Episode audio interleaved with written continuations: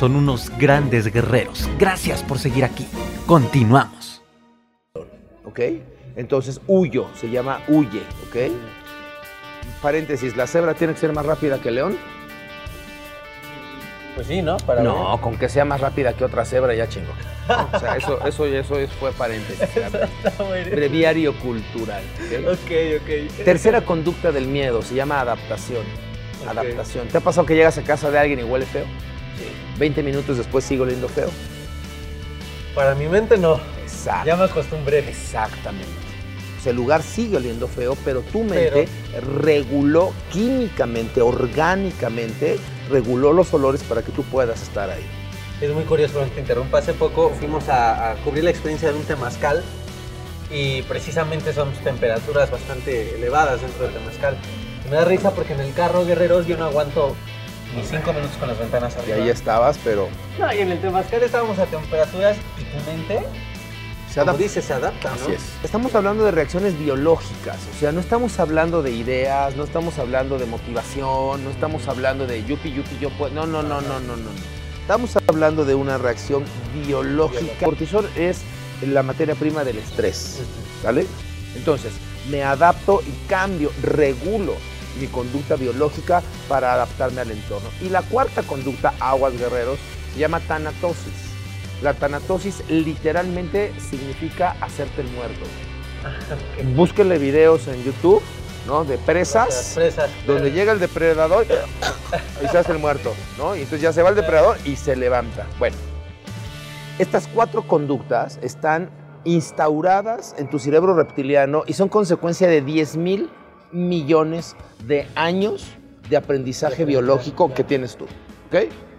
Tomemos esta foto y ahora pongamos aquí a Aarón en un ataque de ansiedad.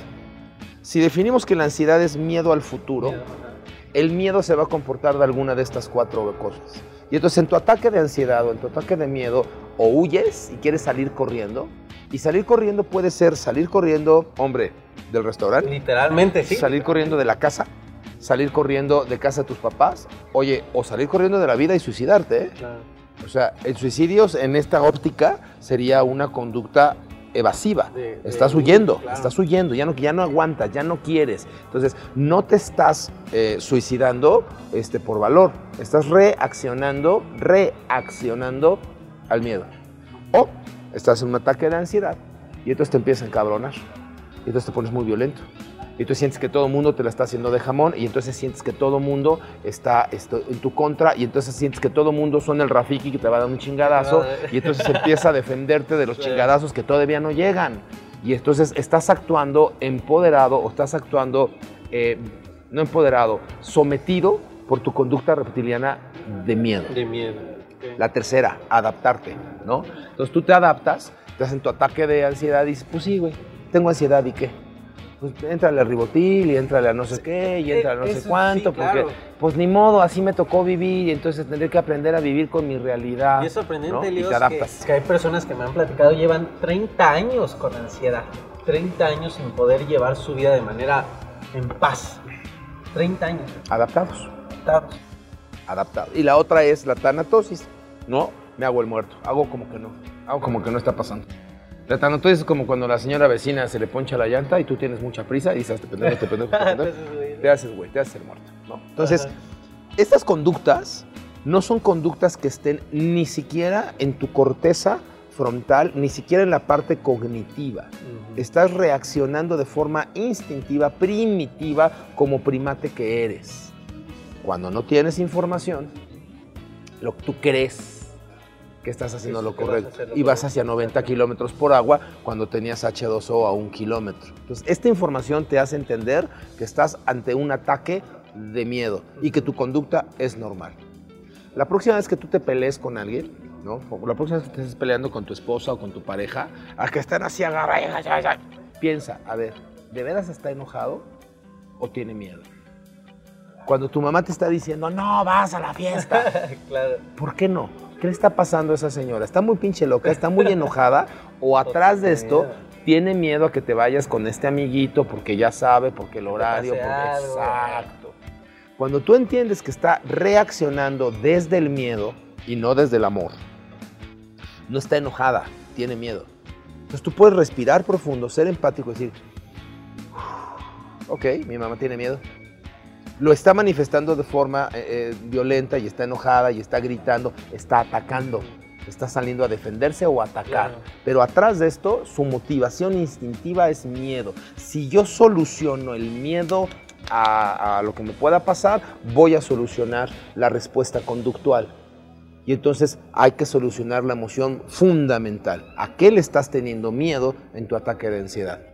¿Qué pedazo del futuro es el que te Es está paniqueando?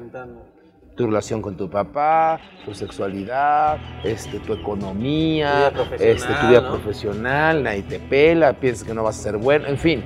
Si no escarbas cuál es el origen de tu ansiedad, a qué le tienes claro. miedo, pues difícilmente vas a poder ¿Qué detiene a solucionar. una persona, Helios, precisamente? Porque puede que estés en este estado emocional y mental de decir, ok, identifiqué, es miedo, bla, bla, pero hay algo que no, que no los deja. ¿Qué, qué crees que sea? ¿Ego? ¿O, o qué es lo que estás con la pala y estás y no puedes? Tú mismo te estás deteniendo. ¿Qué- qué- Eh, Mira, yo, yo te diría, no soy, no soy especialista, vaya, no soy psiquiatra, pero desde mi óptica, yo te diría, hay una gratificación secundaria por ser lo que eres. Es decir, tú aprendiste, ahora sin creencias. En el momento en que tú te autodefines como ansioso, en, tu- en el momento en que tú autodefines tu conducta y la justificas, ya ves que yo soy Una bien etiqueta. ansioso, ya es una etiqueta. Estás viendo que la perra es floja y la echas en la sombra, ¿no? Sí, claro. Estás viendo que soy bien pinche neurótico y, y- y me haces enojar, ¿no? Sí. Entonces, mamá, a mí no me pidas cosas, ¿eh? A mí, no, a mí háblame bonito porque si no exploto. Sí. Ya ves que soy bien pinche ansioso. No me he tomado mi medicina. Entonces, en el momento en que tú obtienes una gratificación secundaria por ser ansioso y codificas que esa es tu realidad, te cuesta mucho trabajo vencer. Porque entonces tienes que renunciar a lo que tú crees que eres. Y tú no eres la ansiedad. Claro. Tú no eres eh, tus creencias. Tú eres el teléfono. Entonces imagínate que ahorita te digo, mi querido Adol, toma tu teléfono y agárrate una aplicación la que quieras, güey, que no uses. Y ahorita la borras. Mira. Tengo como seis que no uso. No, tienes como 15. Y tú dices, voltealo a la cámara, tienes como 20 que no usas. Después del WhatsApp y las redes sociales no usas una chingada. La ¿no? verdad sí. Y entonces te digo, a ver, borra esa. Y mira. Uy, es que. Ah, uh, ah, ¿Cómo? oye? ¿Cómo? ¿Cómo la voy a borrar? Claro, porque tú crees que forma parte de, De ti, mí. de lo que tú eres. Claro. Tú instauras las creencias y tu ego las, ve- las, las visualiza como parte de tu esencia, de tu ser. Y no, hay que diferenciar. Una cosa es tu esencia y otra cosa Y son tus creencias. ¿Qué, qué experiencia has tenido tú con, con- con el sistema de creencias a, a lo largo de tu vida? Digo, es padrísimo. eh, bueno, no sé si, si lo has compartido abiertamente. ¿Cómo iniciaste tu carrera, Helios? Eh, pues totalmente con, con muchísima pasión, empeño, esfuerzo. ¿Qué, ¿Qué temas viviste dentro de este proceso profesional o personal en el que te tuviste que enfrentar a estas situaciones de las creencias? Fíjate que afortunadamente en mi vida fue, fue, muy, fue muy afortunada. Desde muy, desde muy chavo yo tenía una creencia muy afirmativa. Yo, yo, yo, yo sabía que me tenía que dedicar a esto, yo sabía que esto soy. Y entonces en mi caso fue como el chisme inverso. El chisme inverso es habla bien de la gente en vez de hablar mal, ¿no? Ajá. En mi caso fue como yo di por hecho que esto que soy, soy. Y entonces las cosas fluyeron. Yo te podría platicar historias de terror. O sea, tuve un inicio, sí, este, a los 14 años no tenía dinero, este, y hacía yo pantomima y pasaba el sombrero y este, y vendí tacos de canasta y vendí, paseé perros y este, lavé coches y, y, y- y podría parecer como, como muy difícil este, el, el inicio, pero la verdad es que estuvo muy divertido. O sea, con todo y todo te podría platicar una historia de, de terror. Pero la verdad, la verdad, la verdad es que desde siempre yo tenía como muy clara la certeza de que esto que soy, soy. Y desde ahí trabajaba. Y entonces es, una, es una creencia que me afirmaba. Yo daba por hecho que era buen conferencista.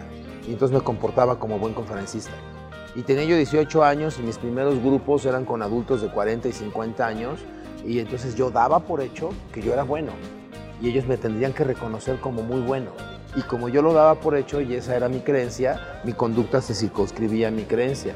y entonces los convencía porque yo estaba muy convencido. Que esto puede pasar también en lo negativo, en Sí, la claro. persona. ¿no? Por supuesto, por supuesto. Yo no me sabía eso de que Sí, sí, sí. Yo subí al escenario dando por hecho que yo tenía un mensaje que tenía que ser escuchado. Y, te preguntaste en algún momento el por qué tengo este, esta certeza o simplemente dejaste que fluyera y que te alimentara. Bueno, buena pregunta. No, yo creo que hay una etapa, sobre todo de chavito, este, cuando te encapsulas por el ego, eh, donde se me subió la caca a la cabeza, por supuesto. Y entonces yo sí sabía yo que era muy chingón, pero me la creí. Y entonces, este, sí te desparramas. No sientes que el talento es tuyo. Y como sientes que das por hecho que el talento es El tuyo, talento entonces claro. te sientes muy chingón, te sientes muy talentoso. Y luego vas dándote cuenta que, que no es tan tuyo. No es tan tuyo. Este, el talento es, es prestado. El talento, como muchos otros dones, no son tan tuyos. Te los prestan para impactar vidas. Claro. Mira, déjame dejar un ejemplo así bien claro. Este, tu ojo, este ojo derecho que tienes, ya, ya, ya, ya, ya te di- diste cuenta que ese ojo, es, este ojo, es una chingonería. Esta, este, esta cosa, mira, tiene la capacidad de ver 10.000 colores distintos. 10.000 colores distintos, con distintas profundidades. O sea, wow. Es, es una cosa impresionante. Oye, a ver, ráscale tantito. Vamos a filosofar tantito. ¿Este ojo es tu ojo? ¿Es tuyo? Pues es un instrumento. ¿Pero es tuyo? ¿Tú lo hiciste? No. ¿Lo compraste? No. ¿Lo, lo, lo creaste? Lo renté, ¿no? ¿Lo rentaste? No. Este, neta, no, te lo dieron. Te lo dieron. Este, una mamá que está gestando podría decir, yo voy a crear a mi hijo. Y a ver, señora, ¿en qué semana le hizo los ojos? O sea, no mames, señora, usted no hizo al chamaco. Meter las manos y estar. claro. No. sí, Entonces, así como ese ojo no es tuyo, ese ojo se te fue dado para que lo uses, para que lo disfrutes, para que veas, para que no. De igual manera, eh, pues tu páncreas, cabrón. Tu páncreas es una chingonería, lo que nos vamos a meter ahorita después de la entrevista, y tu páncreas como fiel soldado, ¿no? Y tu corazón, desde la séptima semana, Ya está. no se tiene. Y no hay que motivarlo. Y no hay que echarle ganas, y no hay que darle un incentivo, y que mira, gánate el bono. Y que, no, no, no, no, el corazón hace su Y- chamba. Y, de- y depende del escenario, ¿no? Estés corriendo, estés en calma, estés. sea, así como tu cuerpo no es, no es tan tuyo, tus talentos, tus dones, tus capacidades tampoco son tan tuyas. Cuando eres muy chavito, el ego cree que sí, mis ojos, ah, sí, yo soy el bueno, yo en el escenario. Luego vas creciendo y te vas dando cuenta que, que son talentos que te prestaron, que tú desarrollas, sí, que tú le metes lectura, que le metes práctica, que le metes, vaya, si a tu cuerpo lo metes al gimnasio y lo habilitas, claro. pues va, va a tener capacidades que vas a poder hacer cosas que yo con tu cuerpo que yo no podría hacer con el mío. Claro. Pero el cuerpo de ambos ¿no? No- se nos fue dado de manera perfecta desde antes. Entonces lo vas descubriendo en el camino y te vas dando cuenta que, que todos estos talentos pues se te prestaron para impactar la vida para de otros. servir a- a- al prójimo. Así es. Y a mí fue para hablar en público y a lo mejor al señor restaurantero fue para hacer negocios y a lo mejor al señor taxista. O sea, cuando tú entiendes que estás en este plano para afectar la vida de otros desde tu hacer, tú conectas tu ser, lo que eres, lo conectas a tu hacer, a lo que haces. Y con ese tu hacer afectas la vida del de enfrente. Y el tener es una consecuencia. Claro, Y entonces cuando entiendes eso, eh, amigo, guerreros, cuando entiendes eso, híjole, hay muy pocos pretextos o muy pocos motivos para tenerle miedo al futuro. Porque el futuro es muy Frase- perfecto. Repitamos esto en edición, por favor. Super frase. O sea, cuando tú entiendes que, que formas parte de un sistema perfecto, que hay una conexión espiritual, que estás conectado con el que creó la Matrix, con el que creó, llámalo Dios, conciencia, universo, como quieras. Pero, pero mira, acaba de pasar una abeja y te garantizo que esa abeja este, va a comer. No tiene miedo al futuro. Sí, no se preocupa, ¿no? Híjole. Se mueve, mueve la colita. Ajá. hace lo que tiene que hacer, porque si se quedara parada como abeja, se va a morir de hambre o de un chingado periodicazo. Se mueve, se deja mover por sus instintos reptilianos que le dicen, mi instinto es buscar, buscar el alimento y en el camino. ¿Sí me explicó? Sí, claro. Pero, pero no tiene demasiado temor al futuro porque sabe, reconoce de alguna manera que todo es perfecto. Nosotros somos la única especie que tenemos autoconciencia, ¿sabes eso? O sea, un perro se ve en el espejo, No no sabe que es perro, se ladra. Tú y yo somos la única especie, la única que nos vemos en el espejo y tenemos autoconciencia. El tema es que esta autoconciencia nace en nuestro ego. Y entonces el ego, imagínate que es como una capa entérica, como la pastilla esta de las, de las medicinas que le ponen dulce para que no sepa feo. Imagínate que el ego te encapsula, te contiene y te define. Y entonces el ego se ve en el espejo y cree que es él. Y no, somos mucho más que nuestro ego.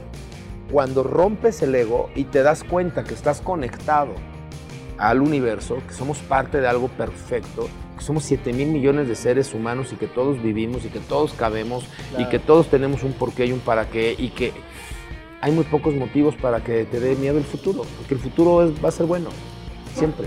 Y aprendes a compartir, aprendes a, a co-crear con los demás. a- te van estas- Y lo disfrutas, Es individualismo.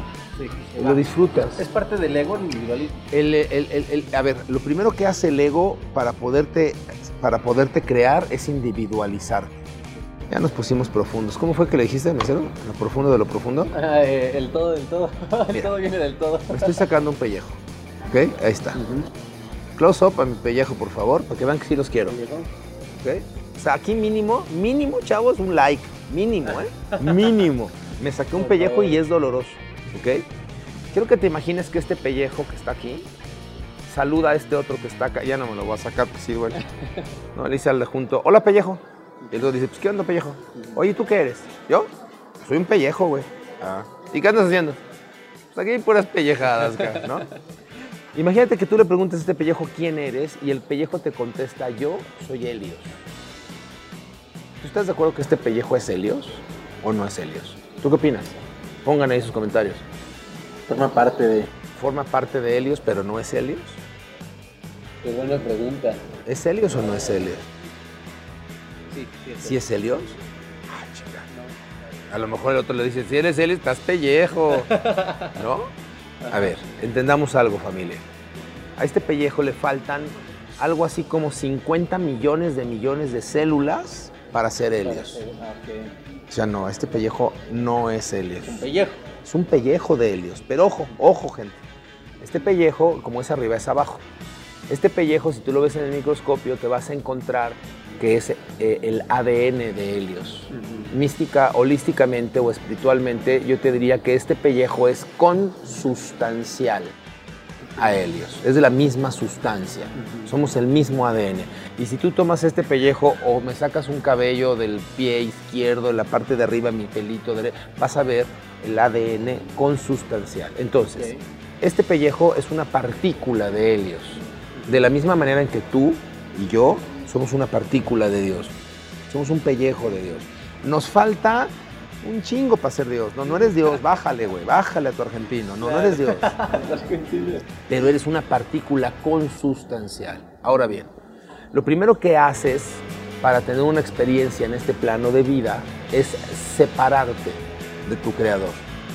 Porque aquí este pellejo sigue siendo Helios. Pero, ¿qué crees? Este pellejo tiene ganas de vivir sus propias experiencias. Claro. Y entonces, lo que hace para poder vivir sus propias experiencias es un proceso que se llama individualización. El pellejo se individualizó de su creador. ¿Quién hace esto? El ego. La primera Wow. tarea del ego es individualizarte. El ego no es ni bueno ni malo. El ego tiene un propósito. Lo primero que hace es individualizarte. Y a partir de entonces el ego se ve a sí mismo. Y entonces el ego dice, yo no sé qué pedo con Helios, lo que yo sé es que yo soy. Cuando el ego dice yo soy, piensa en el pellejo. Cuando la conciencia dice yo soy, piensa en el creador. El ego dice yo soy, pero el pellejo es yo soy desde el ego o yo soy desde el creador. Tu ego te individualiza, te encapsula y luego se ve en el espejo y se cree que él es. Cuando lo que es, es. Wow. Sácate el incienso. Bueno, ya vamos a conclusiones, amigos. Pues sí. A ver, Elios, ¿qué, qué te gustaría dejar de impacto, aparte de todo lo que ya nos has dicho, para estas personas que están esperando un motivo externo para poder darle sentido, ¿no? Y a lo mejor vamos a ponernos un poco más general, no precisamente en la ansiedad. Para, ahorita pusiste el ejemplo de la viejita, ¿no? Trabaja, se mueve. ¿Qué, qué, qué- qué mensaje le das a las personas que, que- que existen, que están como la abeja, pero que no se mueven? ¿Qué les diría? Estoy pensando y yo creo que nada, amigo, porque esas no nos están viendo. Wow. Sí, muy cierto. No, no están ocupadas ni siquiera en buscar ayuda, ni están, ni- o sea, puta, ¿cuánto duró esta madre? Llevamos un chorro de tiempo. No, esa gente no, no está viendo esto.